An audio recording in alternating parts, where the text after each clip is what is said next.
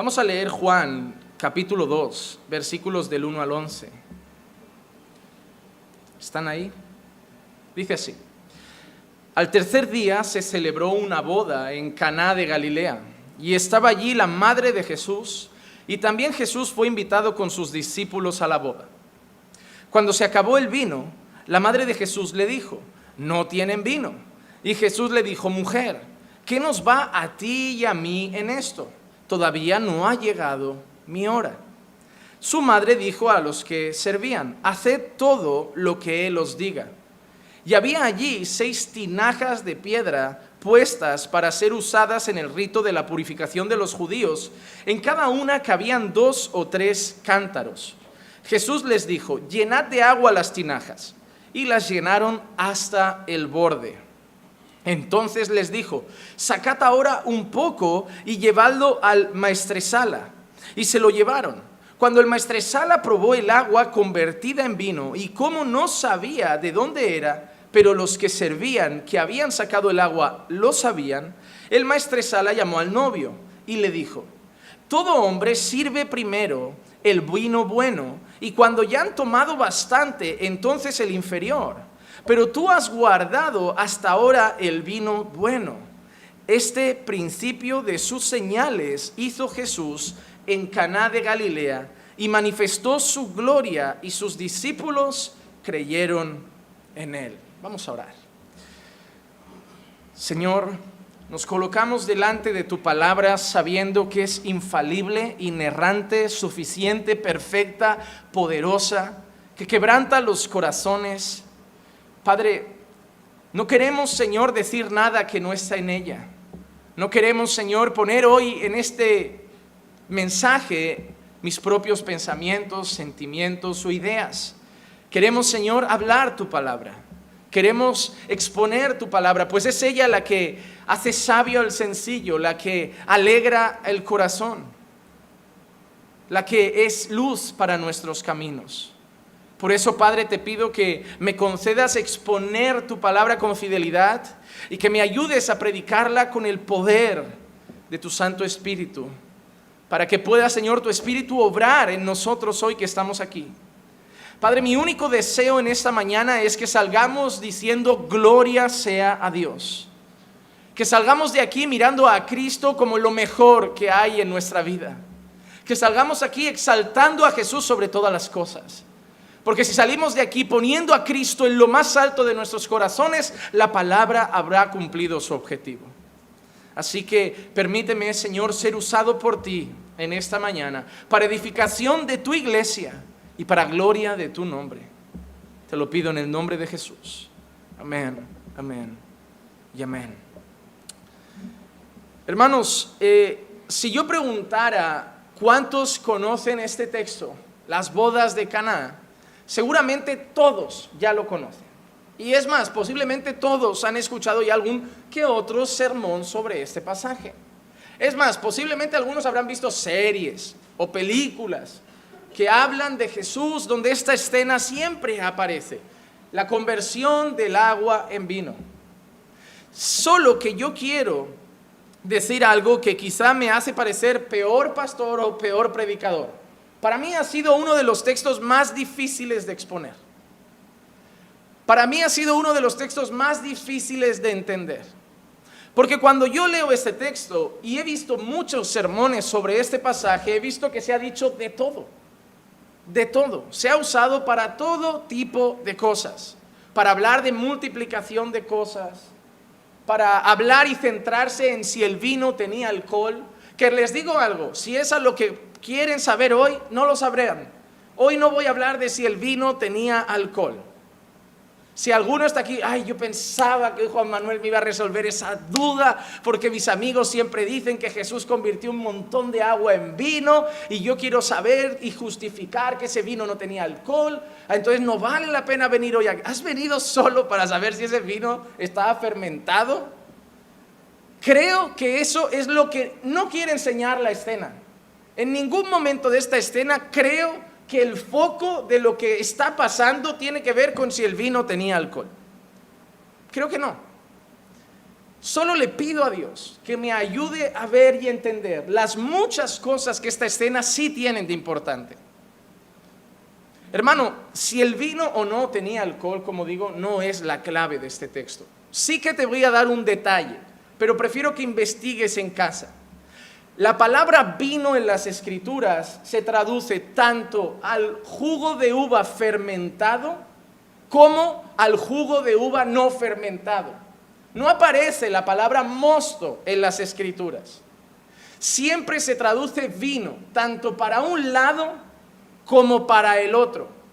Muchas veces cuando nosotros leemos la palabra vino en castellano, en el idioma original la traducción es fruto de la vid, pero eso podría dar perfectamente a entender a un zumo, a un jugo exprimido, pero muchas veces sí que hace referencia al vino fermentado. Entonces, si nosotros vemos la palabra vino, lo que sí quiero decirles es que no siempre apunta en una misma dirección. Ah, pero entonces, ¿aquí cuál es? Búsquenlo en casa. Como dije, no es el foco, no es el foco. Pero sí que vamos a adentrarnos en el pasaje para entender cuál es el foco. Para mí, el foco está definido en el versículo 11. Y yo quiero que tengan sus Biblias abiertas antes de que yo vaya a otros textos y desglose toda la enseñanza de hoy. El versículo 11 para mí me dice cuál es el foco. Dice, este principio de sus señales hizo Jesús en Caná de Galilea y manifestó su gloria y sus discípulos creyeron en él. Oye, me parece curioso tres cosas. Principio de sus señales. ¿Qué es una señal, hermano? Es algo que apunta en una dirección. Si yo voy por la carretera y los que conducen lo sabrán, nadie te pone una, una dirección justo encima te avisan con tiempo. A 150 metros una rotonda. A 300 metros una curva pronunciada. Te avisan con tiempo. Hay una señal de tráfico que te alerta de algo que te vas a encontrar más adelante. Apuntan hacia algo. Cuando la Biblia habla de este principio de señales, es exactamente lo mismo. Lo que Jesús hizo este día estaba apuntando en una dirección. El foco, lo importante no era lo que pasó en ese día. El foco y lo importante no era que Jesús arregló la boda de una pareja que pobrecitos se quedaron sin vino. Eso apuntaba a otra cosa mucho más importante. En segundo lugar, dice, este principio de sus señales hizo Jesús en Caná de Galilea y dice, y manifestó su gloria. Todo lo que Dios hace tiene un propósito. Vuelvo a lo mismo, no es si el vino tenía alcohol, era ser glorificado, ser glorificado, ser aplaudido, ser adorado, ser exaltado, que la gente lo mirara y se maravillara de las obras que hacía. Como leíamos al principio, que la gente cantara de sus maravillas, contara de sus maravillas, que Él se llevara la gloria. Cuidado hermano cuando vas a contar lo que Dios ha hecho contigo. Cuenta lo que Él ha hecho contigo, pero no cuentes lo que tú haces para Él. Porque hay mucha gente que va alardeando de sus ayunos, sus, semanas de oración largas, sus noches apartadas en el monte solo con Dios, para luego al final decir, bueno, pero a Dios la gloria. No, no cuentes lo que tú le has dado, no cuentes lo que tú has hecho, solo cuenta lo que Él hace. Que cuando la gente te mire a ti no sepa si has orado 30 años para que eso pase no sepa si has ayunado 30 días para que eso pase, que solo sepa que Dios lo ha hecho. Para que no te aplaudan a ti por tu gran proeza espiritual, para que no te aplaudan a ti como el gran o la gran mujer de Dios, hombre de Dios, para que aplaudan al Dios que responde a débiles hombres y mujeres con gracia y misericordia. Y la gente solo diga, gloria sea a Dios. Y en tercer lugar, y eso es lo que a mí me chocó, y que sus discípulos creyeran en Él. Si Él hace algo con el fin de que sus discípulos creyeran en Él, me hace entender que hasta ese momento sus discípulos pues igual dudaban un poco. Aunque ya había hecho algo maravilloso en el capítulo 1 cuando va a buscar a Natanael y muestra su omnisciencia, pero entended algo hermanos, los discípulos que fueron detrás de Jesús no tuvieron esa misma convicción el día uno de caminar con Él que tuvieron al año tres. Ellos fueron siendo convencidos día tras día de todo lo que Jesús decía. Piensan que Jesús se llevó a unos hombres que estaban pescando para ser pescadores de hombres y a esos hombres que lo siguieron sin saber nada más sin haber visto ningún otro milagro, sin haber escuchado otra enseñanza, empezaron a aprender. Recuerdan que incluso en momentos que caminaba con ellos, Jesús les decía, ¿quién dicen los hombres que soy? Y vosotros, ¿quién decís que soy? Entonces Jesús también iba verificando a mitad del camino que los discípulos iban entendiendo las cosas. Cuando Pedro dice que Él es el Hijo del Dios vivo, Jesús le deja claro algo, Pedro, muy bien, pero no te lo ha revelado carne ni sangre. Esto te lo ha revelado mi Padre que está en los cielos. Nosotros podemos ver como uno de sus discípulos, incluso después de la resurrección, tiene que tocar, porque tenía dudas. Nosotros lo tachamos como el incrédulo, nadie quiere, todo el mundo quiere ser como Pedro, osado y valiente, todo el mundo quiere ser como Juan, el discípulo amado, como Pablo, pero ¿quién quiere ser Tomás? Pero la realidad es que nosotros somos más Tomás que Pablo. Porque cuando las cosas se tuercen un poco en casa, dudamos. Si tú me amas, abre la puerta de trabajo. Si me escuchas, devuélveme a mi esposa. Somos Tomás. Seguimos tentando a Dios, seguimos pidiendo pruebas a Dios. Parecemos medio ateos a veces, ¿te has dado cuenta? El ateo te dice, creeré en Dios cuando lo vea. Y tú a veces le dices a Dios, si veo esto, creo. A veces somos tan ateos como ellos o peor, porque decimos creer en Él, pero le dudamos. Pero eso solo demuestra algo, somos débiles, hermano. Tenemos crisis de fe. Para mí uno de los mayores hombres de la escritura es Juan Bautista. Es más, el propio Señor dice que nadie nacido de mujer es mayor que Juan Bautista. Un hombre que predicó en el desierto contra viento y marea, pero aún así en un momento en prisión duda y manda a sus discípulos a decir, y a preguntarle si realmente Él es el que había de venir. Él duda, el mismo que cuando vio a Jesús lo apunta y dice, y ahí el Cordero de Dios que quita el pecado del mundo, es el mismo que en un momento de su vida dice, preguntarle si realmente es Él. Jesús responde, id y decir a Juan lo que veis. El cojo anda, el ciego ve, el mudo habla y a los pobres es predicado el reino de los cielos.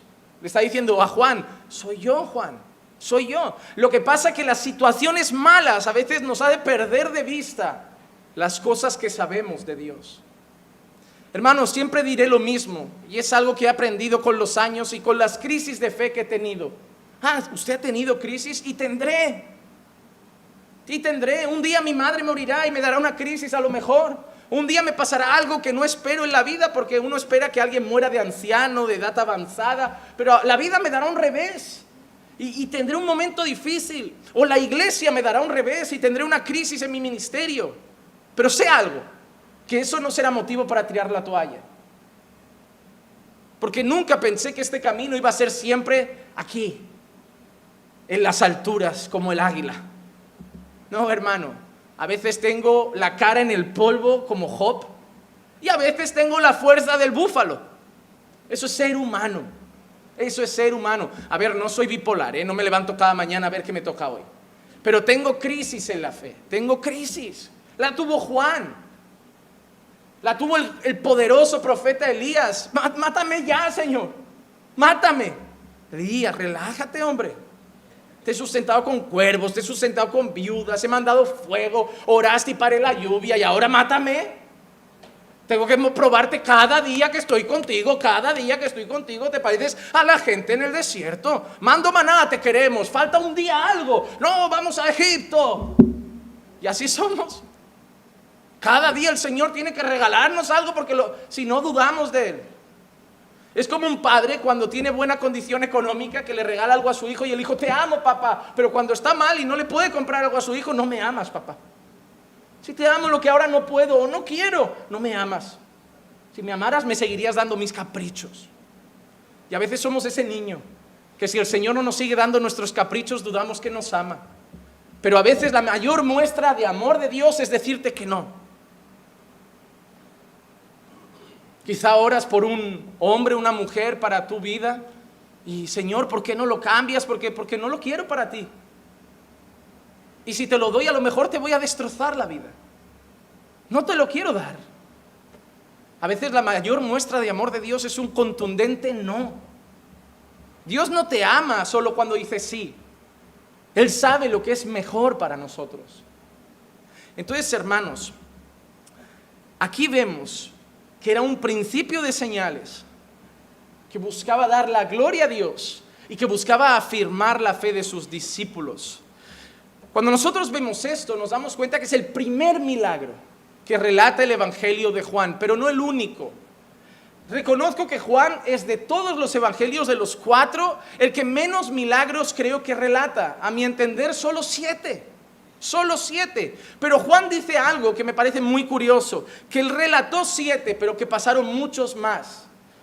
Juan 21, 25 dice, y hay también muchas otras cosas que Jesús hizo. Mira lo que al final más o menos del Evangelio el apóstol Juan está diciendo, Juan está diciendo, hay muchas otras cosas que Jesús hizo que si se escribieran en detalle, mira qué bonito lo que dice, pienso que ni aún el mundo mismo podría contener los libros que se escribirían. Juan dice, lo que relato no es todo lo que ha pasado. Es más, dice, si relatara todo lo que ha pasado, creo que no habría libros para contener todo lo que Jesús ha hecho mientras estaba con nosotros. Probablemente, hermanos, la vida de esos hombres, los tres años con Jesús, debía ser maravillosa. Porque si yo ya veo algunos milagros y digo, wow, que sería bueno ver eso, imagínate que Juan dice que pasaron cosas que si las juntaran en libros no cabría. Esto debía ser milagro por la mañana, por la tarde y por la noche, todos los días, de lunes a domingo. No lo sabemos pero sabemos que era un milagro de muchos, pero que también había un propósito en ellos. Juan 20, 30 y 31. Y muchas otras señales hizo también Jesús, que hemos dicho antes que era principio de señales. Dice, y muchas otras señales hizo también Jesús en presencia de sus discípulos que no están escritas en este libro, muchas otras señales que no están escritas en este libro, pero estas se han escrito. Ojo, mira lo que dice Juan. Se han hecho muchas otras que no están en este libro, pero estas se han escrito y mira qué dice, para que creáis que Jesús es el Cristo, el Hijo de Dios, y para que al creer tengáis vida en su nombre. Ahora entendemos cuál era el foco de lo que pasó ese día el foco de lo que pasó en las bodas de Canaá, el foco de las señales, dice Juan, que quedaron registradas para que creamos que Jesús es el Cristo, el Hijo del Dios vivo, y creyendo tengamos vida eterna. Me parece que el foco de Jesús no era arreglar una fiesta, me parece que el foco de Jesús no era eh, hacer el agua en vino, me parece que el foco principal de Jesús no era eh, que la boda siguiera la marcha, me parece que el foco principal de Jesús es que la gente empezara a entender quién es Jesús y creyeran en Él. Aunque hoy usamos los milagros como gancho para atraer a la gente, Jesús usaba los milagros como camino para llevar a Dios. Hermano, los milagros no son para atraer multitudes, los milagros son para llevar a Cristo. Son para llevar a Cristo. Y este era el ejemplo que vemos aquí. Entonces, entendiendo esto, vamos a ver un poquito lo que pasó ese día. La Biblia nos enseña que hay unas bodas en Caná de Galilea, unas bodas en Caná de Galilea. Y en esas bodas se narra que hay unos invitados en concreto. Vemos quién está María, la madre de Jesús. Es muy curioso si ves cómo predican o exponen los católicos las bodas de Caná. Ahí ves tú dónde está el corazón de cada uno. Porque nosotros hoy vamos a exponer las bodas de Caná exaltando a Jesús, pero casi siempre que un católico expone las bodas de Caná es María está ahí. ¿Quién lleva la fiesta? María. ¿Quién organiza a los camareros? María. ¿Quién es la mediadora entre los hombres y Jesús? María. Pero eso no es la enseñanza. Solo que es una manera de torcer un texto para hacer y remarcar una enseñanza falsa que yo quiero pasar a las personas. Cuando la Biblia entera nos enseña que solo hay un mediador entre Dios y los hombres. Y me parece que no hay que ser ni un erudito, ni saber griego, ni arameo, ni hebreo, ni catedrático para entender eso. Solo hay un mediador entre Dios y los hombres, Cristo Jesús. Ah, entonces lo de María ruega por nosotros, no. Solo un mediador entre... Y Pedro, no. Y las velas a San Pablo, no. Y las velas a Judas, no. Solo un mediador entre Dios y los hombres. ¿Y María qué está haciendo ahora? Pues seguramente disfrutando en la presencia del Señor, como una mujer piadosa, pero no está ni respondiendo oraciones, ni cuidando a la gente, ni con Jesús en su regazo. Hay que respetar a María como una mujer de Dios. Es más, hay que valorar una mujer valiente que sabiendo que corría el peligro de ser apedreada, aceptó traer a este mundo al Hijo de Dios. Hay que valorar esa valentía. Hay que valorar que María, cuando otros corrían, seguía a los pies de la cruz con su Hijo. Hay que valorar eso, pero no hay que adorarla, no hay que rezarla, no hay que tener estampitas, no hay que ponerle velas y no hay que venerarla, hay que respetarla como respetamos a otros personajes históricos de la Biblia, pero que sabemos que una vez murieron, partieron a la presencia del Señor, como nosotros haremos. Nada más que eso. María está en la fiesta y dice que también es invitado a la fiesta Jesús y sus discípulos. A mitad de la fiesta corren a María y le dicen algo. María, se terminó el, el vino. Se terminó el vino. Hermano, yo quiero que entendamos un poco lo que está pasando para luego dar todas las enseñanzas que yo veo en ese texto. En primer lugar, ¿por qué van a María? No creo que porque la estén venerando, eso no tiene ni pies ni cabeza, porque en ese momento nadie sabía ni que siquiera que María había dado a luz al Hijo de Dios. Nadie estaba venerando a María. Solo que en aquel entonces era muy común que una amiga íntima de la familia o una mujer responsable, sabia, digna de la familia conocida de la familia se, encargara de la organización del evento. Se encargara de eso. No habían wedding planners. Cogías a una amiga de la familia y le pedías que te ayudara con la organización del evento. Muy probablemente María, por eso va Jesús, por eso van sus discípulos. Porque probablemente eran conocidos, es Caná de Galilea. No estamos hablando de miles de kilómetros de distancia de donde Jesús nació. Probablemente era la boda de unos amigos o de unos vecinos de toda la vida. Y María seguramente estaba ayudando con la organización de la boda. No eran como nuestras bodas. Cuando piensen en las bodas de Caná de Galilea, no piensen en un DJ barra libre, gente bailando reggaetón y cubatas. No, eran bodas donde eran tranquilas, se hacía una ceremonia y luego se comía. Y a veces duraban días. A veces duraban días y todo por cuenta de la familia de los novios. hermanos, si fueran esas bodas hoy. Si fueran esas bodas hoy, tres horas pagadas, tres días, a veces pagados, hospedaje, comida, bebida, camino, todo por cuenta de la familia. Hoy te casas y pides sobre para que el gasto te lo, te lo reembolsen. Esa es la diferencia. Y yo, hermano, te digo una cosa, yo respeto eso. Pero yo entiendo que alguien no debería pagar por ir a una boda, porque si quieres que vaya, te debe dar igual si voy con sobre o sin sobre. Si puedo, lo doy como un regalo, porque también llevaban regalos a los novios. Era normal, se les llevaba todo lo necesario para empezar la vida. Pero una cosa es un regalo y otra cosa es un pago. Yo siempre he pensado que a una boda se invita a quien quiere que vaya. Y si el que quiere ir lleva un regalo, igual. Y creo que en los cumpleaños es igual. A mí me enseñaron de pequeño, está feo ir a un cumpleaños sin un regalo. Y digo, ¿y si no tengo dinero? ¿Qué pasa? ¿Solo puedo tener amigos con dinero en mi cumpleaños? ¿Y si mi amigo está en paro? ¿No puedo venir a la boda porque no, no tengo regalo al cumpleaños porque no tengo regalo? Yo quiero que esté mi amigo, no el regalo de mi amigo. Si puede, bien. Y si no, bien.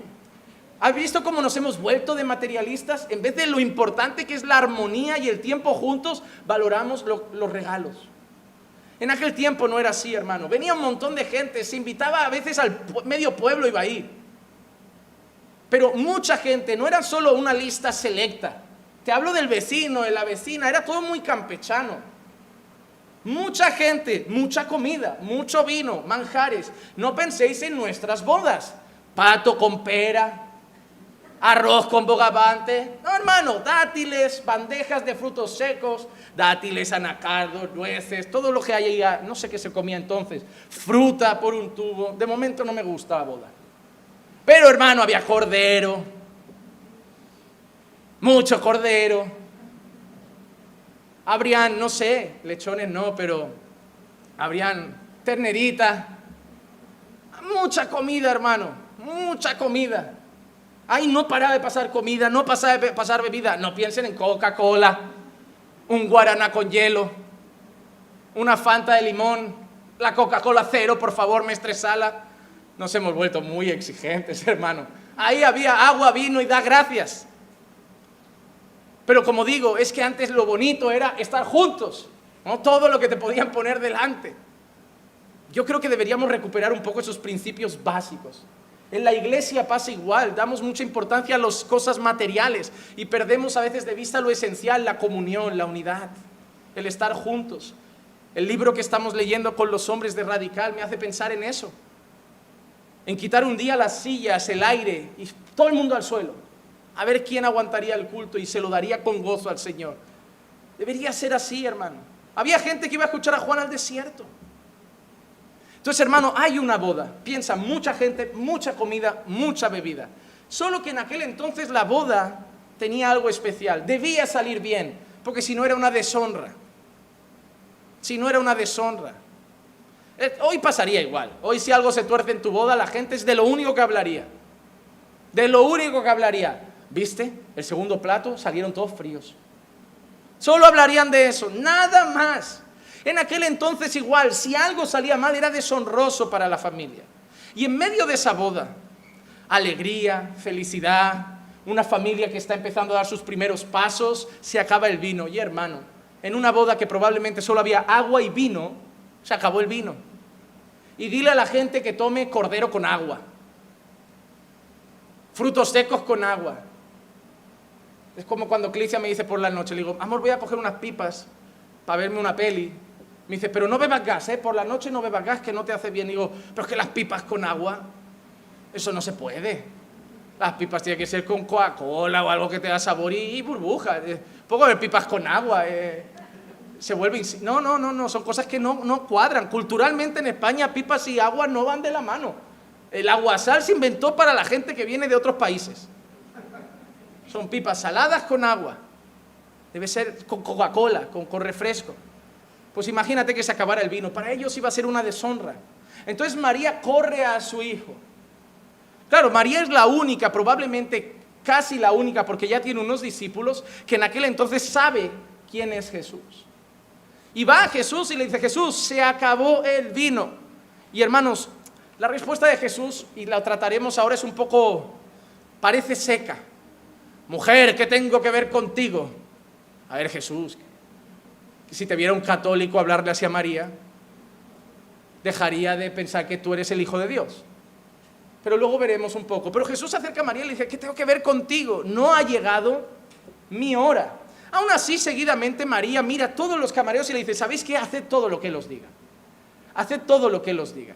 Y Jesús pide que traigan unas tinajas, que las llenen de agua, y en ese mismo instante Jesús convierte el agua en vino los llevan al mestresala, que era una persona, eso sí, contratada en ese caso ya, para verificar que todo fuera de calidad, y le dan a probar ese vino. Y el mestresala lo prueba y dice algo muy curioso. Llama al novio. Dice, mira, la gente saca siempre el vino malo al principio, el vino bueno al principio. Mira lo que dice. Versículo 9, cuando el mestresala probó el agua convertida en vino y como no sabía de dónde era, el mestresala llamó al novio y le dijo, todo hombre sirve primero el vino bueno. Y cuando han tomado bastante, entonces el inferior, pero tú has guardado hasta ahora el vino bueno.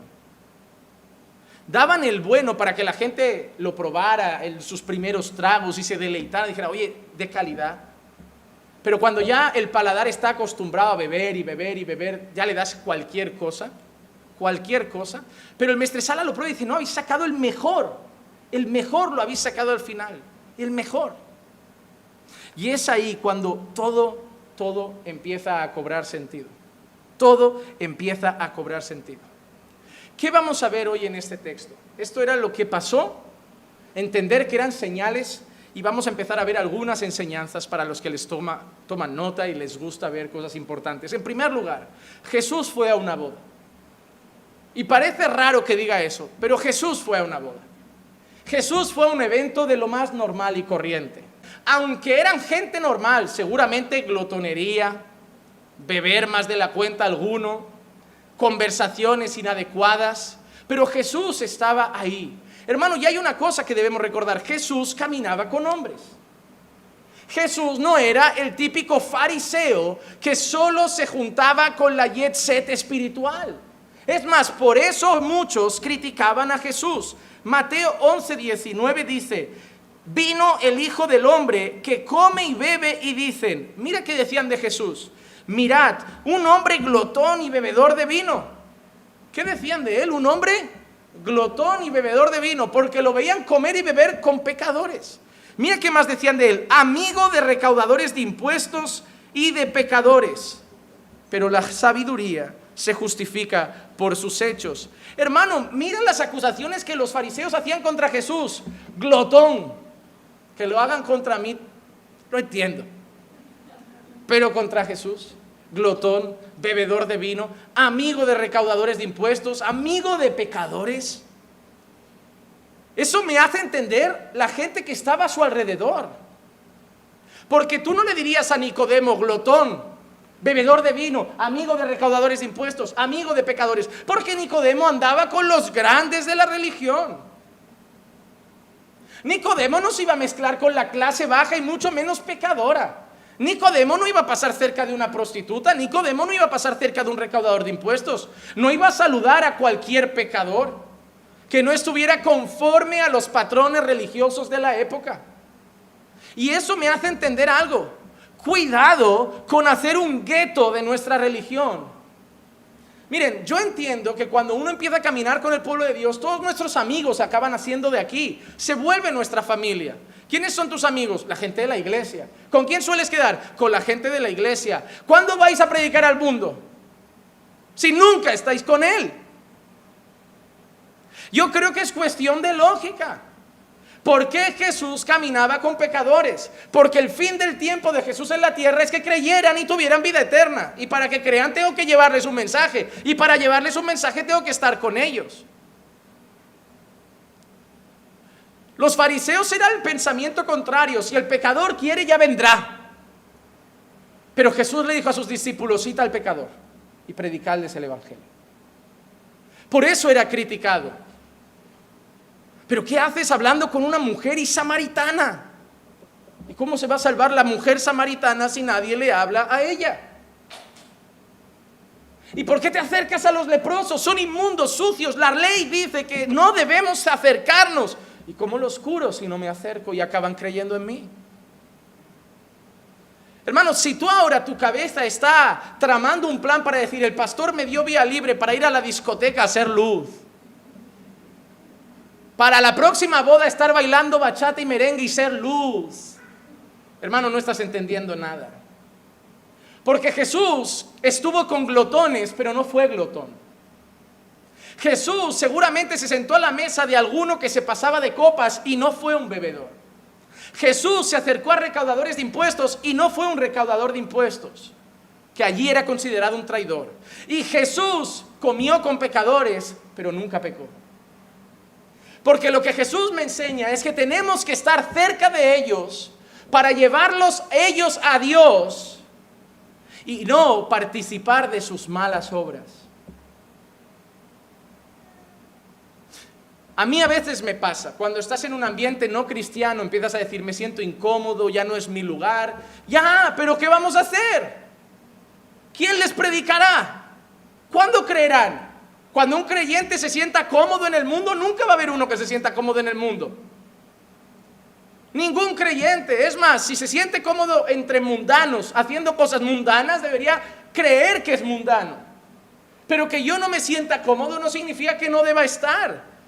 El santo Dios, el puro, perfecto, inmaculado y sin mancha, estuvo entre sucios pecadores. Y no le dijo a su padre, padre, pero ¿cómo voy a bajar? Es que me siento raro entre inmundos pecadores.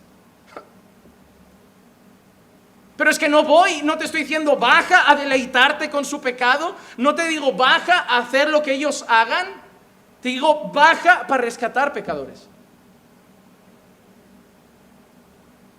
Pablo dice, os ruego por las misericordias de Dios que entreguéis vuestros cuerpos como sacrificio vivo, santo y agradable a Dios, que es vuestro culto racional. Dice, no os conforméis a este siglo. Él nos llama a no participar de esta cultura. Él nos llama a no conformarnos con nuestros valores culturales del momento, pero también dice, sed luz, sed sal. Hermano, los fariseos no caminaban con pecadores porque creían que eran más dignos que ellos. Creían que eran mejores que ellos y a veces nos pasa. Y si lo que estoy provocando con esto es que ahora vayas y empieces a estar con ellos y estés cómodo con ellos, el problema es tu corazón. Yo no puedo cambiar eso. Solo revelará lo que hay dentro de ti. Hermano, pero nosotros debemos estar en medio de las tinieblas. No, pastor, la Biblia dice que ninguna parte tiene la luz y las tinieblas, pero eso habla de comunión. Y no, no tenemos comunión con las tinieblas, pero tenemos que ser luz en medio de las tinieblas. Por eso muchos nos rechazarán. Oye, ¿qué haces con nosotros si todo te parece mal? Intentad ser un buen ejemplo. Llevaros a Jesús. Pues no quiero que vengas, ¿vale? Pues, pues me voy a otro grupo. Pero donde vaya, hermano, no vamos con pecadores para pecar con ellos, vamos con pecadores para ser misioneros. Hay gente que quiere cruzar el océano para irse de misiones y no es capaz de hacer misiones en su puesto de trabajo.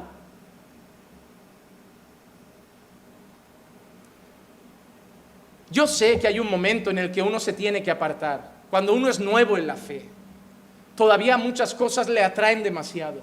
Todavía muchas cosas lo enfrían. Y hay un tiempo en el que claro que es prudente apartarse de ciertas cosas para no estar tropezando y sometiéndose a muchas tentaciones innecesarias. Pero hermano, no podemos estar toda la vida lejos porque me da miedo que si voy me apetece. Ah, pastor, yo no entro a los bares porque me da miedo volver a beber. Digo, hijo mío, para llegar a bebértelo tienes que hacer cola, pedirlo y pagarlo. Hay un trámite por medio que no. Ah, yo es que no puedo ir con mis amigos porque cuando voy ellos se piden cerveza y la gente va a pasar por la mesa y pensar que me la estoy bebiendo yo. Entonces, ¿cómo les vas a hablar? Claro que yo no te estoy diciendo que te vayas de cañas todas las tardes con los compañeros de trabajo, pero ¿quién les va a hablar del Señor? Yo no estoy ahí. Estás tú. Jesús fue criticado por eso. Y sí, hay que ser prudente, pero hay que ser luz. Y estamos metiendo la lámpara dentro de las cuatro paredes de un templo domingo tras domingo.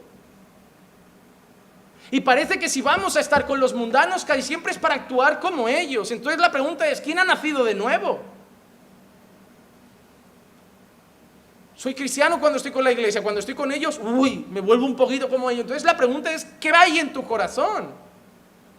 Pero te digo una cosa, no te salvarás entonces solamente por no estar con ellos y aparentar entre cristianos ser cristiano. Yo creo que la mejor manera de saber que uno nació de nuevo es cuando está con ellos, es luz y vuelve diciendo, nada me atrae ya. Esos bailes de reggaetón inmorales ni me apetece, me da esta vergüenza tanta bebida y gresca y ruido, me siento raro. Pero les voy a hablar del Señor. Me hace mucha gracia. Yo no voy a sus cosas, pero quiero que vengan a la iglesia. Sed prudentes, pero haced misión. Haced misión. ¿A qué le tenéis miedo? ¿A qué le tenéis miedo? Ah, pastor, va a hacer que algunos se vayan allí, pierdan su fe. Hermano, yo tampoco puedo encerrarlos creyendo que eso sí que los va a salvar. ¿Eso nos salva? Esa es la idea mala de la iglesia de hoy, que tenerlo solo toda la vida entre cristianos y en un ambiente cristiano los hará salvos. No, eso va a provocar que muchos lleguen y digan, Señor, Señor, yo fui toda la vida caminando por fe. Yo no me mezclé con... Ya, pero yo a ti no te conozco. Tu corazón no era de ahí. Cuidado, Jesús estaba entre hombres y nosotros debemos saber estar entre ellos y ser diferentes, ser distintos, ser luz en medio de ellos. La segunda cosa que yo veo de este texto, la respuesta de Jesús a María. Versículo 4 y 5. Jesús le dijo, mujer, ¿qué nos va a ti y a mí en esto? Todavía no ha llegado mi hora. Y su madre dijo a los que servían, haced todo lo que Él os diga. En primer lugar, veo algo maravilloso. María sí sabía quién era Jesús y dirige a todos a Él. A todos a Él.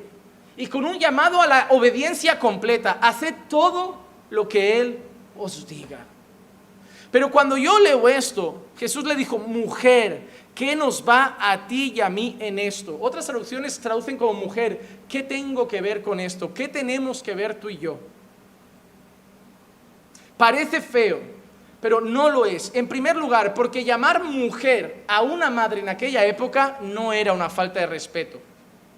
Yo sé que hoy se le llama mamita, mi reina, mama, de mil maneras. No llamen así a sus madres, que lo que va a venir en respuesta es una zapatilla voladora. Pero nadie le llamaría mujer, que hay para cenar hoy? No, nadie diría así, porque tu madre te miraría como, ¿cómo?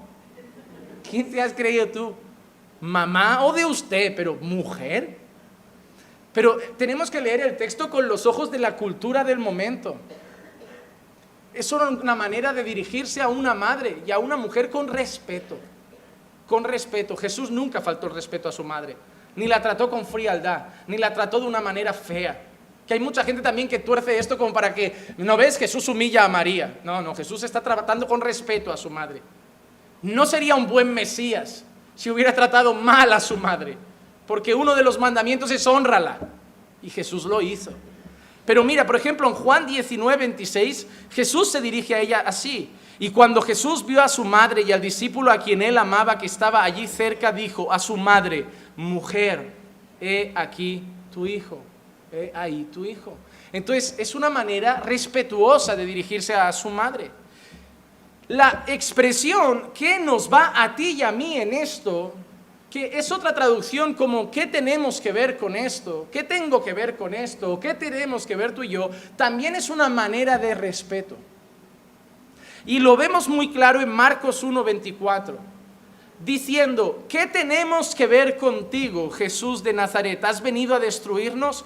Yo sé quién eres, el Santo Dios. Hay un momento en que los demonios se dirigen a Jesús y le preguntan lo mismo.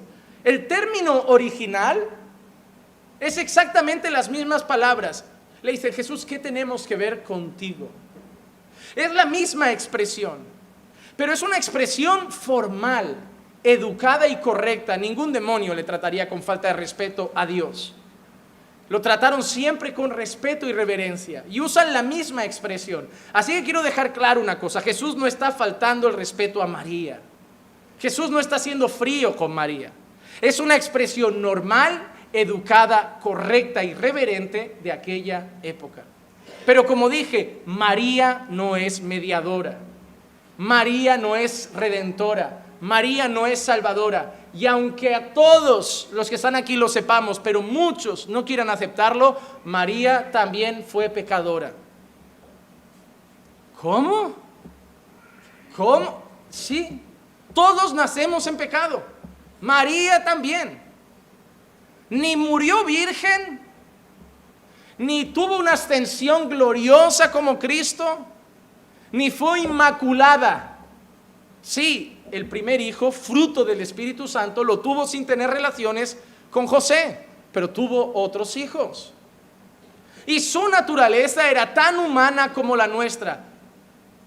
Por eso María una vez se dirige de esta manera a Dios. Lucas 1, 46 y 47. Entonces María dijo, mi alma engrandece al Señor y mi espíritu se regocija en Dios mi Salvador. ¿Y quién necesita un Salvador? Alguien que necesita salvación. Y creo que alguien inmaculado, sin defecto y perfecto, no necesita eso. Pero María reconoce a un Dios salvador. María era una mujer como nosotros, solo que fue ejemplar en sus actitudes. Y ahora sí vamos a pasar en estos últimos minutos al tema del vino, porque es ahí donde yo creo que pasan todas las cosas. Creo que toda la enseñanza recae en convertir agua en vino y todo lo que vemos ahí. Cuando nosotros hemos leído el texto, vemos que el mestresala le dice al novio que ha dejado el mejor vino para el final. El mejor vino para el final. Jesús ha tomado agua, la ha convertido en vino. Quiero dejar claro algo, algo que solo Dios puede hacer. Algo tan glorioso como tocar, tomar algo con una naturaleza y volverlo algo con una naturaleza completamente diferente. El único Dios que de la nada ex nihilo hizo haya luz y creó todas las cosas, es capaz de tomar algo que es una cosa y volverlo otra cosa. Aunque haya por aquí en algunas iglesias de la prosperidad algún farsante con trucos de química echando agua en vasos y que se ponen rojas, pero yo le diría, bébetelo a ver si es vino. Porque hermano, en una pantalla todo parece, pero son trucos. No hagan caso, por favor, de esa gente que dice que él también va cambiando agua en vino. En Amazon pueden buscar, son unos sobrecitos que tienen un polvito, lo ponen al fondo del vaso y cuando les entra en contacto con el agua se vuelve roja al color del vino. Pero no lo es, eso es simplemente engañadores. Solo Dios puede cambiar la naturaleza de las cosas. Lo primero que vemos aquí y que vamos a estar dándonos cuenta es que lo que Dios muestra es que Él trae cosas nuevas y mejores. Sí, hay mucha gente que ha hecho un foco en el tema de la familia. Jesús tomó una familia que iba a ser deshonrada porque se quedó sin vino y recuperó y, dio de nuevo honra a esa familia. Pero creo que el foco está en el cambio del agua en vino y el saber y dejar claro que ese vino era mejor, era el mejor. Y ahí me voy a centrar, cosas nuevas y mejores. Versículo del 7 al 10. Jesús les dijo, llenad de agua las tinajas, y las llenaron hasta el borde. Entonces les dijo, sacad ahora un poco y llevadlo al maestresala, y se lo llevaron. Cuando el maestresala probó el agua convertida en vino, y como no sabía de dónde era, pero los que servían, que habían sacado el agua, sí lo sabían, el maestresala llamó al novio y le dijo, todo hombre sirve primero el vino bueno, y cuando ya han tomado bastante, entonces el inferior pero tú has guardado hasta ahora el vino bueno. En primer lugar, hermanos, el tema del vino, el vino en las escrituras muchas veces se relacionan con nuevos tiempos y tiempos mejores. Muchas veces en la escritura se relaciona con nuevos tiempos y tiempos mejores. Así que una de las cosas que Jesús estaba señalando a mi entender es que venían nuevos tiempos y tiempos mejores. Jesús estaba trayendo a esta tierra, a los pecadores, nuevos tiempos y tiempos mejores. Vamos a ver eso, la expresión del vino haciendo referencia a eso en dos pasajes. Amós 9 13 y 14. Amós capítulo 9, versículo 13 y 14. He aquí vienen días, declara el Señor, cuando el ardor alcanzará al el arador alcanzará al segador y el que pisa la uva al que siembra la semilla. Mira que dice, cuando destilarán vino dulce los montes y todas las colinas se derretirán, restauraré el bienestar de mi pueblo Israel y ellos reedificarán las ciudades asoladas y habitarán en ellas. También plantarán viñas y beberán su vino y cultivarán huertos y comerán sus frutos. El Señor está anunciando tiempos buenos, tiempos de refrigerio, tiempos de bienestar, tiempos de reedificación para su pueblo. Y en esa promesa menciona el vino. Destilarán vino dulce los montes, plantarán viñas y beberán su vino. En muchos textos era símbolo de alegría, en otros de peligro. Pero muchas veces el vino representaba alegría, regocijo, bienestar. Jeremías capítulo 31, versículos 12 al 14. Vendrán y gritarán de júbilo en lo alto de Sión y radiarán de gozo por la bondad del Señor. ¿Radiarán de? Tiempos de gozo, tiempos de alegría, por el grano, por el vino y por el aceite, y por las crías de las ovejas y de las vacas. Su alma será como huerto regado y nunca más languidecerán. Entonces la Virgen se alegrará en la danza, y las jóvenes y los ancianos a una. Cambiaré su duelo en gozo. ¿Cómo estaría ese matrimonio al saber que se acabó el vino? Se acabó la fiesta. Deshonra. La gente se va a ir a casa hablando mal de nuestra boda. Deshonra. Señor relaciona tiempos de, donde Él cambia el duelo en, en gozo. Los consolaré y los alegraré de su tristeza. Y llenaré con abundancia el alma de los sacerdotes y mi pueblo se saciará de mi bondad, declara el Señor. Así que en primer lugar, ese vino nuevo representaba nuevos tiempos, como muchos textos proféticos lo hacen tiempos de alegría, de gozo, donde la tristeza cesa.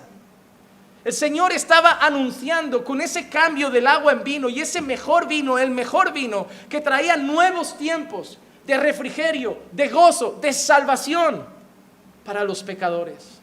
Nuevos y mejores tiempos. Así fue con nosotros, hermano. El Señor trajo a nuestra vida nuevos y mejores tiempos. Sí, tenemos luchas, tenemos batallas, pero hemos recibido nuevos y mejores tiempos. Tiempos de gozo, tiempos de refrigerio, tiempo de paz, el regalo de la salvación. Pero cuando yo veo eso, el vino no solo apunta en la escritura a tiempos nuevos y de refrigerio, el vino apunta a un nuevo pacto. El Señor no solo trajo vino, trajo el mejor vino. Y la escritura nos habla del vino como una señal evidente y clara del nuevo pacto. Jesús, convirtiendo el agua en vino, podía claramente estar señalando y apuntando a ese nuevo pacto que iba a traer a esta tierra. Marcos capítulo 14, versículo 23 y 24. Y tomando una copa, después de dar gracias, se la dio a ellos, y todos bebieron de ella, y les dijo, esto es mi sangre del nuevo pacto que es derramada por muchos. El vino en las escrituras también representaba ese nuevo pacto.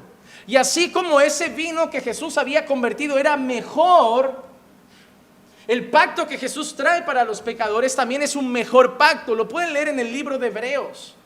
Un mejor pacto bajo mejores promesas. Jesús con esa conversión del agua en vino también está apuntando a ese nuevo y mejor pacto que está trayendo a los pecadores. Un pacto lleno de gracia y misericordia. No en la sangre de corderos, no en la sangre de animales, sino en la sangre del Cordero de Dios, que iba a ser derramada por los pecadores, para que nuestro duelo y tristeza por el castigo que merecíamos se volviera en gozo y alegría por la salvación que habíamos recibido en Cristo nuevos tiempos, nuevo pacto. Pero ese pacto además tenía algo precioso. Cuando nosotros leemos sobre el antiguo pacto, sobre la ley, nosotros nos damos cuenta que ese pacto no purifica. El Señor critica constantemente que la gente hace cosas por fuera, pero su corazón no es transformado. Pero ese mejor vino, ese nuevo y mejor pacto que trae Jesús a nuestras vidas, sí es un pacto que purifica. Y a lo mejor es rizar mucho el rizo y pido disculpas por el error que pueda cometer, pero a mí me hizo pensar eso el versículo 6. Y había allí seis tinajas de piedra puestas para ser usadas en el rito de la purificación de los judíos. En cada una cabían dos o tres cántaros había más utensilios, podrían haber cogido otros cántaros, podrían haber cogido otras tinajas, pero el Señor pidió expresamente que se cogieran las tinajas que se utilizaban para el rito de la purificación. Un rito judío que le daba mucha importancia a lavarse las manos, a lavarse por fuera. Pero Jesús estaba señalando un mejor pacto que no lavaba por fuera solamente al pecador, sino que lo lavaba por dentro. Para que entiendan un poquito ese rito, Éxodo 29, 4. Después harás que Aarón y sus hijos se acerquen a la entrada de la tienda de reunión y los lavarás con, con agua. O números 8, 6 y 7. Toma de entre los hijos de Israel a los levitas y purifícalos. Las tinajas eran para el rito de la purificación. Toma a los levitas y purifícalos Así harás con ellos para su purificación. Rociarás sobre ellos agua purificadora. El hecho del agua purificadora no es que fuera un agua especial, es decir, un agua con propiedades místicas o mágicas. Era el agua simplemente destinada al rito de la purificación. Si tú vas a una iglesia católica y ves la pía de agua de la entrada, primero tienes que saber que tiene mucho que ver con la estructura y arquitectura del templo de aquel entonces. Pero hermano, ese agua te la puedes, bueno, beber no, porque ahí mete la mano todo el mundo. No sé por qué la meten y se la frotan en la frente o algo, porque como mucho hay que refrescarse. Hermano, cuidado con llevarte a gente no creyente y que no entiende de protocolos a una iglesia católica. Puede empezar a hacer cosas muy raras con las velas. Yo tengo un amigo que se lavó las manos ahí. Hizo así y se frotó la cara una vez y ya no sabía dónde meterme. No sabía dónde meterme. Pero hermanos, no es que esa agua sea bendita, no es que esa agua limpio purifique, era el agua que destinaban para el rito de la purificación. Dice, que hayas y que ellos hagan pasar una navaja sobre todo su cuerpo, laven sus ropas y quedarán purificados. O Éxodo 30, 18 y 19. Harás también una pila de bronce con su base de bronce para el lavatorio y la colocarás entre la tienda de reunión y en el altar y pondrás agua en ella y con ella se lavarán las manos y los pies Aarón y sus Siempre que veas purificación, te vas a dar cuenta de Aarón y sus hijos, de los levitas también. Te vas a dar cuenta que es para un grupo determinado, solo que la tradición a lo largo de los años fue pasando hasta el punto que todos los fariseos, toda la gente tenía la costumbre de usar ese agua para lavarse las manos. Si te das cuenta, critican una vez a Jesús porque sus discípulos no lo hacen. Hay un momento en que unos fariseos miran a Jesús y le dicen, oye, tus discípulos, poco chinos, ¿eh? no se han purificado, están comiendo con las manos sucias, no se las están lavando. Y Jesús les responde, pero eh, a eso había llegado el pueblo fariseo, ¿ves? Cumplir ritos. Oh, no se lavan las manos. ¿Qué clase de hijos de Dios son? Hoy hay gente que es así. Hoy mira, hoy tiene un mal día. ¿Dónde está el gozo del Señor? No sé si será creyente. Hoy somos así. Vemos a alguien que a veces no cumple los protocolos y ya vamos por encima como, hmm, no sé yo si ese es hermano. No se llama hermano a cualquiera. Y, y vamos así por la vida, hermano. A mí eso me irrita. Hermano, hay gente que va con una vara de medir. A ver, si cumples el protocolo, bien, te llamaré hermano. No, no. Vamos así por la vida y sí que es verdad, sí que es verdad que hay gente que, no es digna de llamarse hermana, que son falsos creyentes, hipócritas, disfrazados como los fariseos. Pero hermano, el creyente primero nace siendo, no, es un no creyente que pasa a ser creyente de la noche a la mañana y empieza un proceso de santificación que dura toda una vida. Y a lo mejor se pasa unos añitos que se porta de una manera que tú dices, ¿será? ¿No será? No sé, hay que darle tiempo. Claro, si va para atrás como los cangrejos, no. Si no cambia en 30 años, tampoco. Pero nadie ha dicho que el cambio es rápido. Solo ha dicho que el Señor va perfeccionando la obra día tras día. Pero vamos, y es cansativo, con una vara de medir. El problema es cuando esa vara la usas para ti. Que te entran ganas de no medir a nadie más, de decir, ¿sabes qué? Tal y como yo estoy, ya tengo bastante con mis arreglos para querer intentar ver lo que hay que arreglar en otros. Y es una realidad, hermano. Cuanto más tiempo paséis en el espejo, menos tiempo pasaréis mirando a los demás. Porque el espejo te va a gritar constantemente que quien necesita cambiar eres tú. Y si vas a, ver a los hermanos, que no sea con una vara de medir, sino con una mano extendida para ayudar. Es decir, ¿sabes qué? Hermano, estás fatal, como yo. Pero juntos nos vamos a echar una mano para estar menos mal cada día. Esa es la actitud del creyente. A mí, por ejemplo, se me hunde un discípulo. Imagínate que yo me voy con, un grupo al mar. Sí, me voy con, con, David, con José Miguel, con Tony, con Johnny, con André. Venga, vámonos a pescar. Ahí los digo, ir tirando, yo ahora voy. Y ellos, bueno, se ha dicho que ahora vaya a coger otro barco. Y se van ellos en el barquito. Y al rato, por la noche, empieza una tormentilla y aparezco yo andando sobre las aguas, mi sueño. Y ahí ellos asustados, un fantasma, un fantasma. Y yo, no, no, no, no, que soy yo, Juanma, soy yo. Ahí no sé, un valiente, David, si eres tú, dime que vaya. Ven, ven. Ahí empieza a poner los pies en el agua, todo flipado. pero de golpe ve la tormenta y dice, esto está feo, como me caiga aquí al agua. Hermano, yo soy Jesús y digo, no eres digno de ser llamado mi discípulo. Ahí yo lo hubiera dejado. Tal y como somos los creyentes, hoy digo, este ha demostrado que no está a mi altura. Otro, id saliendo. A ver quién llega hasta mí quieto. Pero Jesús extendió el brazo y le dijo, ay hombre de poca fe. No va a ser lo peor que hagas, Pedro, hundirte en el agua. Dentro de unos días me vas a negar, vas a ser un valiente. Yo contigo hasta la muerte. Sí, hasta la muerte. Mm, eres un valientón. Sí, sí, ellos no, ¿eh? pero yo sí. Sí, Pedro. Ya verás cuando cante el gallo. Y aún así resucita y va a buscar a Pedro. Nosotros hubiéramos dicho, desiste de Pedro, te ha demostrado ya por enésima vez que no es digno de ser llamado discípulo y menos apóstol. Pero yo lo voy a buscar.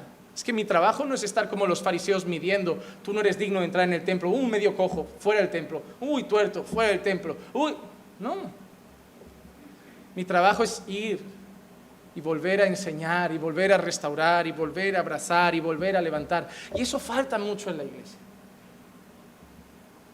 Muchos de nosotros seguimos más preocupados con el rito de purificación, de lavarnos por fuera, y nos olvidamos de ese nuevo pacto que trajo Jesús que purifica el corazón. Que sí, santifica por fuera, pero lo de fuera es solo el reflejo de lo que ya ha pasado dentro. Yo nunca diré que la santidad exterior no es importante pero debe ser un reflejo de una santidad interior, porque lo de fuera a veces puede ser un mero disfraz. El Señor tomó esas tinajas que usaban los fariseos solo para un rito, para hacerse sentir limpios, y lo convirtió en un vino mejor, que lo que hace es limpiar desde dentro. El Señor nos purificó, hermanos, no con agua externa, sino que dice la palabra que Él nos lavó por el lavamiento con el agua de la palabra. Lo que yo hago cuando predico es apuntar a tu corazón con la escritura y el Señor usa eso para ir limpiando tu corazón. Hermano, yo no estoy aquí para que tú estés pensando en otro hermano, estoy aquí para que todo lo que digo te lo apliques a ti mismo. Me cansa esa, gente que va a las iglesias a pensar, este hermano debería haber venido a este sermón. No, ese es para ti. Eres tú el que tiene que empezar a tratar con tu corazón. Eres tú el que tiene que empezar a limpiarse por dentro. Eres tú el que tiene que empezar a ver lo que el Señor te ha dado bajo ese nuevo pacto. Eres tú el que debes empezar a examinar tu fe. Eres tú. No tu marido, no tu hijo, no tu amigo, no tu padre, no tu madre. Eres tú. Y cada uno Dios tratará con él. No uséis los sermones para pasarlo a alguien, en plan tiene que escucharlo porque es para... No, úsalos para ti. Úsalos para ti. Un mejor pacto, un mejor tiempo, un pacto que purifica. Y algo maravilloso. El Señor toma agua y la convierte en... Para mí eso lo llamo un cambio de naturaleza el Señor cambia las cosas. El Señor estaba enseñando que Él tomaba algo que era una cosa y hacía de eso otra cosa totalmente distinta. Algo que Dios solo puede hacer. Hermano, las religiones te disfrazan. Los buenos modales que te enseña un padre te pueden dar buenos hábitos, cambiar algunos hábitos, pero solo hay algo que cambia naturaleza y es Cristo. Segunda de Corintios 5, 17. De modo que si alguno está en Cristo, nueva criatura es. Las cosas viejas pasaron. He aquí todas son hechas nuevas. El Señor estaba demostrando que el mismo Dios que tenía poder para cambiar el agua en vino, tenía poder para transformar un pecador que es condenado a un pecador arrepentido. Tomar un pecador rebelde a Dios y hacerlo hijo de Dios. Hacer cosas nuevas. El Señor no solo estaba trayendo un vino mejor, cosas mejores, un mejor tiempo, un mejor pacto, un pacto que purifica. El Señor estaba trayendo cosas nuevas, no solo mejores, nuevas. Y hermano, déjame decirte algo, el Señor no ha venido a mejorar tu vida, el Señor ha, venido a darte una nueva vida. Que hay gente que quiere que las personas vengan a la iglesia para cambiar. No es que mi mujer es un poco alterada, quiero que vaya a la iglesia para ver si se vuelve tranquila. Si quieres que tu mujer se vuelva tranquila, te esperas y yo luego te receto un par de pastillas que venden sin receta en la farmacia y tu mujer si se la toma a las 8 de la mañana la tienes hasta las 8 de la noche mansita.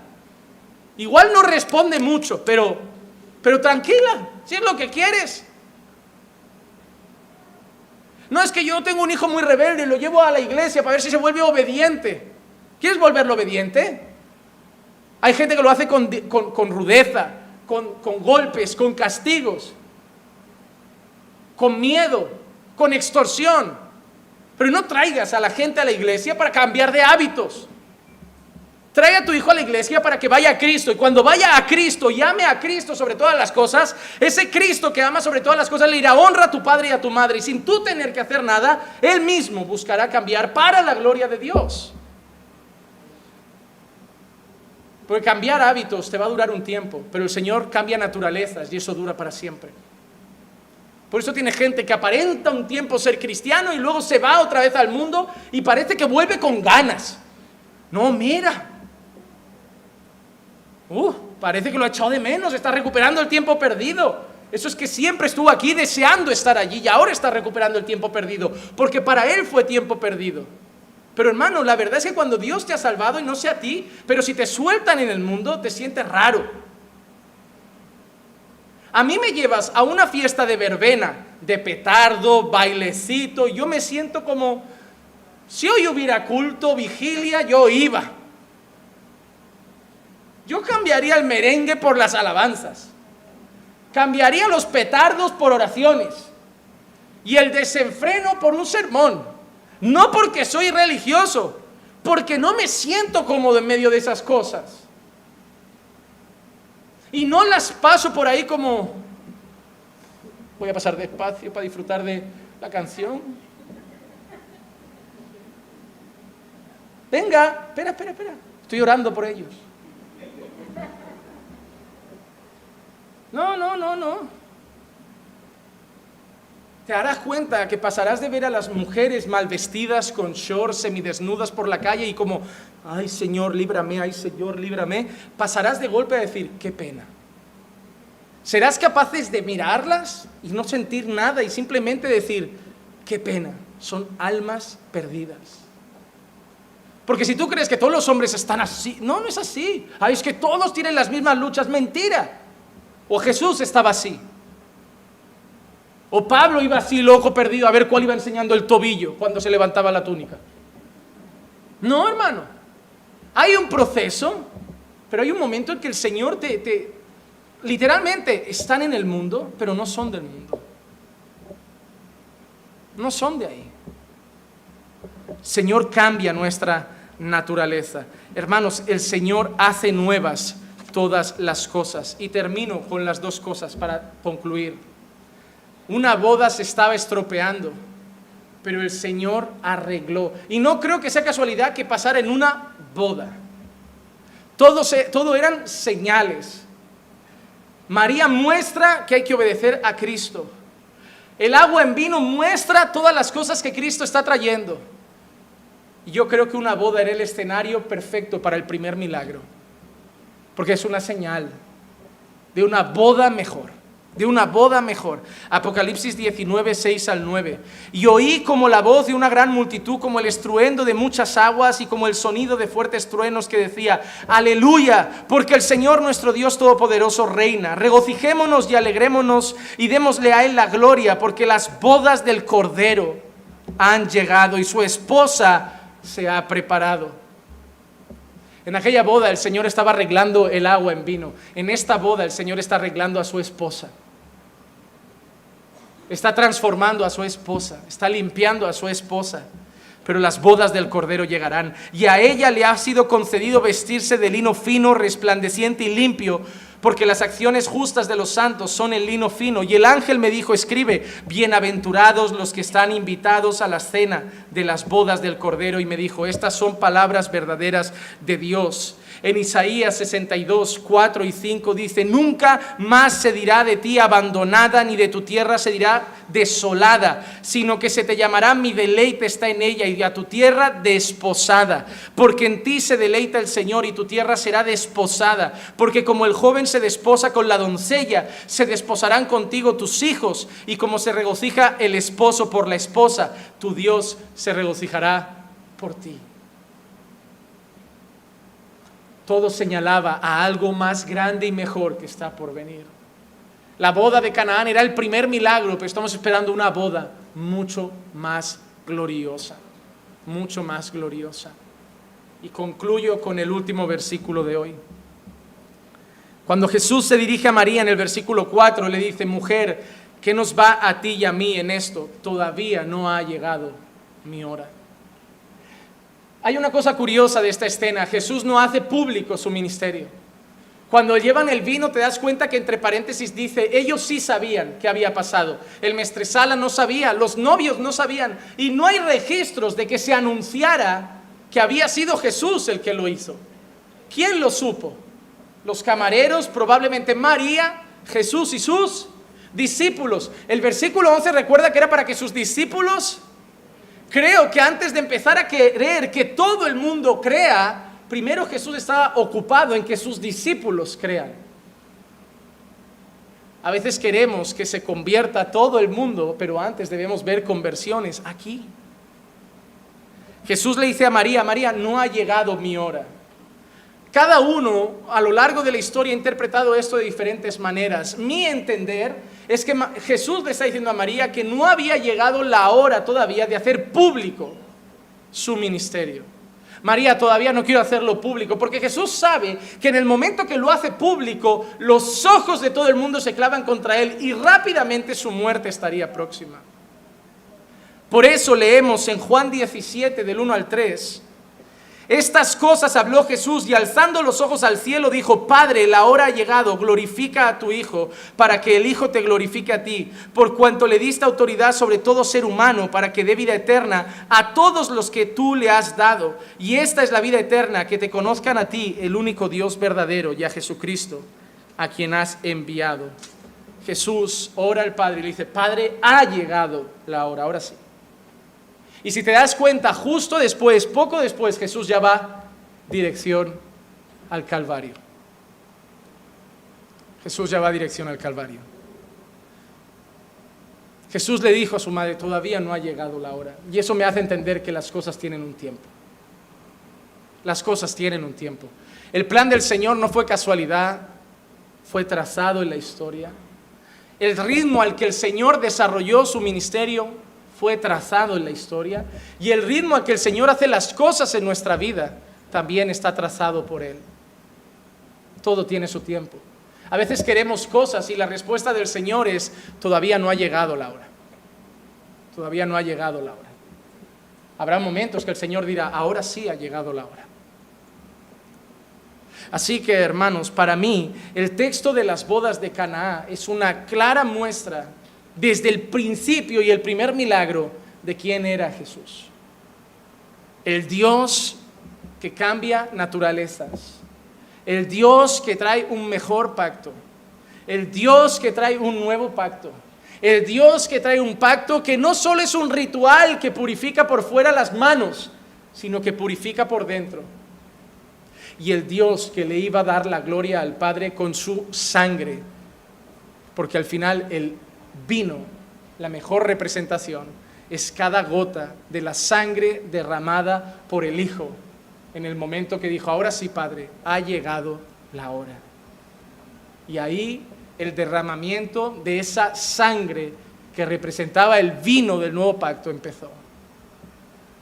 Así que ese día la gloria no era para la fiesta, la gloria no era para los novios, la gloria no era para María, la gloria era para el Hijo de Dios, que empezaba a mostrar al mundo quién era y lo que iba a hacer por todos nosotros. Vamos a orar.